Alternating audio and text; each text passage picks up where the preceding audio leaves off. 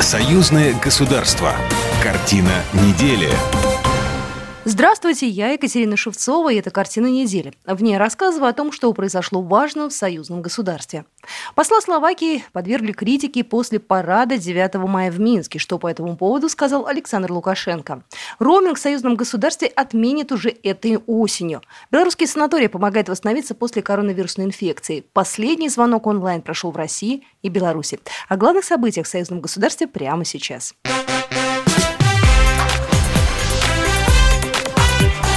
Главное за неделю.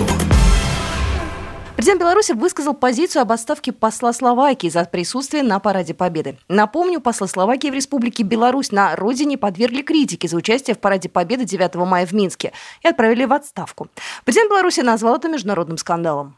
Мне, честно говоря, не совсем понятна позиция официального словацкого руководства, которое якобы осудило этот поступок. Более того, отправили или еще не отправили в отставку. Но это вообще международный скандал.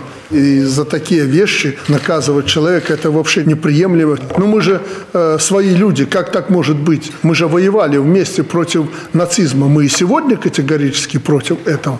Глава государства напомнил, что посол Словакии вырос в семье патриота. Его отец боролся с нацизмом, был партизаном, о чем сам дипломат говорил неоднократно.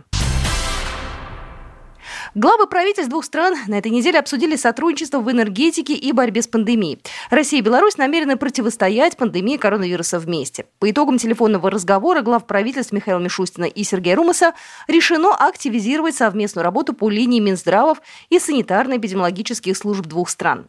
Шла речь и о сотрудничестве в сфере энергетики. Премьеры обсудили ход строительства Белорусской АЭС и готовность к подписанию межправительственного соглашения об изменении процентной ставки по кредиту на сооружение атомной электростанции санкций. Кроме того, министрам энергетики двух стран будет дано поручение продолжить переговоры по вопросу ценообразования на газ для Беларуси.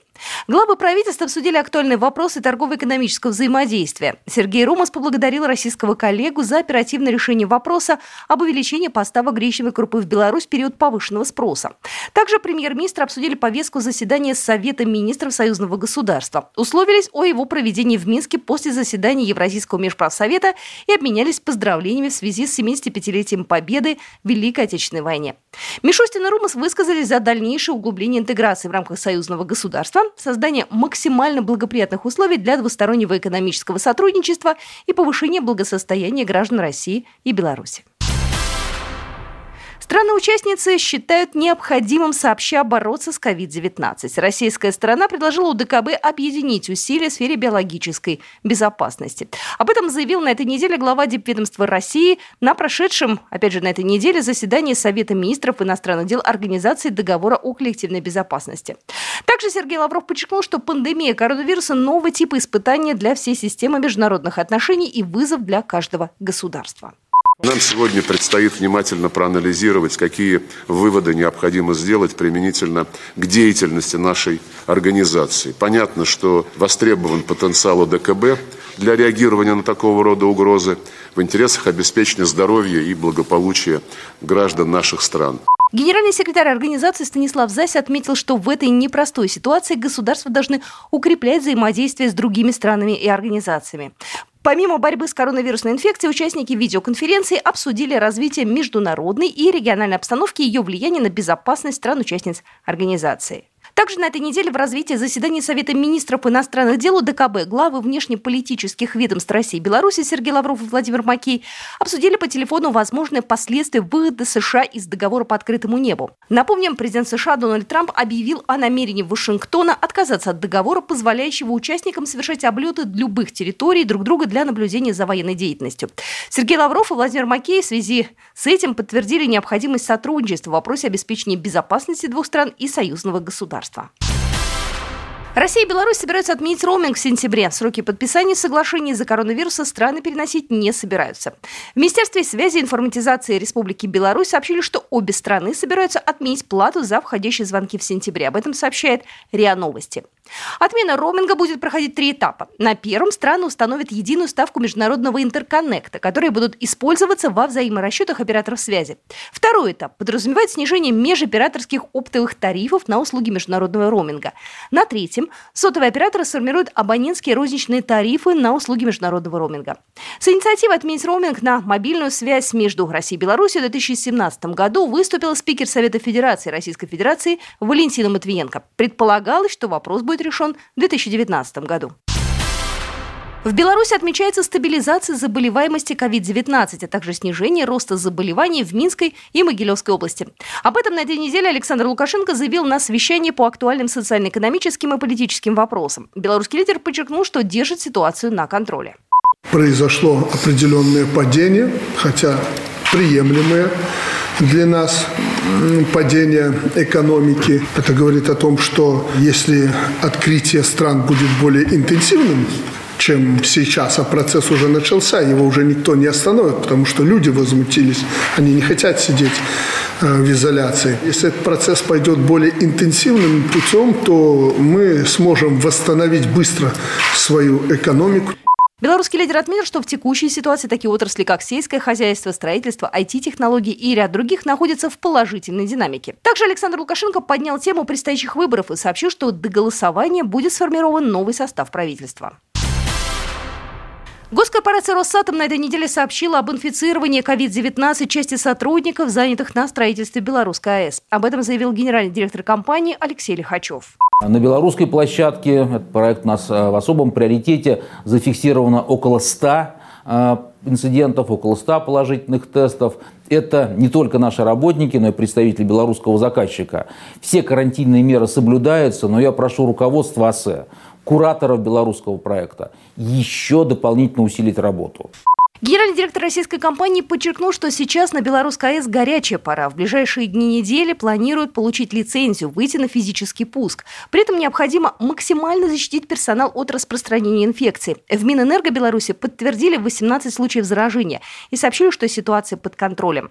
По состоянию на 26 мая текущего года у 18 работников госпредприятия Белорусская АЭС тест на COVID-19 дали положительный результат. Сотрудники с подтвержденным диагнозом COVID-19 находятся под контролем контролем медицинских служб по месту проживания. Течение болезни проходит бессимптомно в легкой форме. На самоизоляции находится 81 человек как контакты первого уровня. В Министерстве энергетики Республики Беларусь также подчеркнули, что работа на АЭС проходит в штатном режиме, соблюдены все меры профилактики. Беларусь получила от Международного агентства по атомной энергии оборудование для оценки радиологических угроз при лесных пожарах, сообщили в пресс-службе МАГАТЭ. Благодаря мобильной лаборатории с приборами, инструментами для радиационного контроля воздуха и окружающей среды, белорусские специалисты смогут оперативно реагировать на пожары в зоне Чернобыльской атомной электростанции. Белорусские санатории помогают восстановить здоровье после коронавирусной инфекции. 34 пациента отправили на реабилитацию в санаторий Минской области. Его перепрофилировали для пожилых людей, которые тяжело перенесли коронавирусную инфекцию. Здесь им назначают процедуры, светолечение, магнитотерапию и массаж, а еще лечебную физкультуру. Общий курс реабилитации 14 дней. Все сделано для удобства и скорейшего выздоровления. Пандусы, номера без порогов, поручни, прогулки в лесу. Даже питание пятиразовое. Для пожилых пациентов такой курс восстановления бесплатный. Более подробно об этом рассказала Ирина Костевич, министр труда и соцзащиты Республики Беларусь. Сегодня мы выполняем государственный заказ, да, поручение президента, государственный заказ со стороны Минздрава. Если э, Минздрав э, определит, что еще необходимо проводить этот этап долечи, мы, конечно, мы будем проводить э, этот этап и осуществлять вот эти услуги по оздоровлению, восстановлению здоровья пожилых людей, которые перенесли эту пневмонию. Сегодня на такую помощь могут рассчитывать жители Минска и Минской области. В ближайшее время для пациентов, которые перенесли COVID-19, будут открыты санатории во всех регионах страны.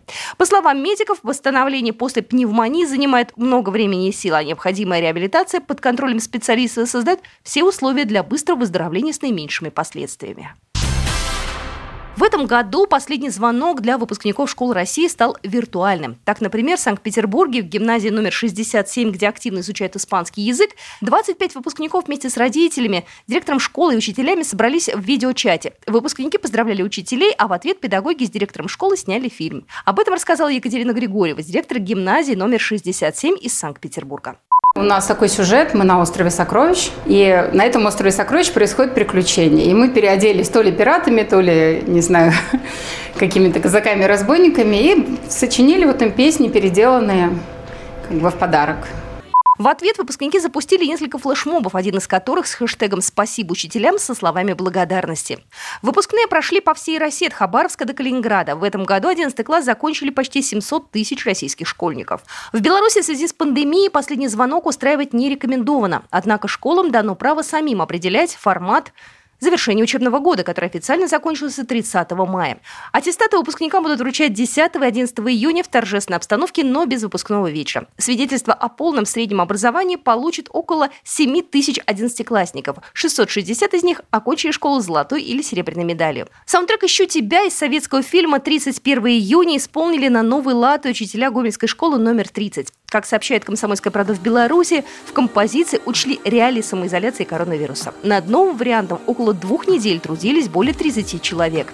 Сейчас клип набирает популярность в социальной сети «Одноклассники». Его посмотрели более 12 тысяч раз. В YouTube 10 тысяч просмотров. Сейчас быть рядом не могут люди, сейчас быть вместе не могут люди. Нельзя в любой момент своих друзей И растянулись года в минуты, уже не радует солнце утром. И мир вокруг, как будто застыл. Вот такие события происходили в жизни союзного государства на этой неделе. Программа произведена по заказу телерадиовещательной организации Союзного государства. Картина недели.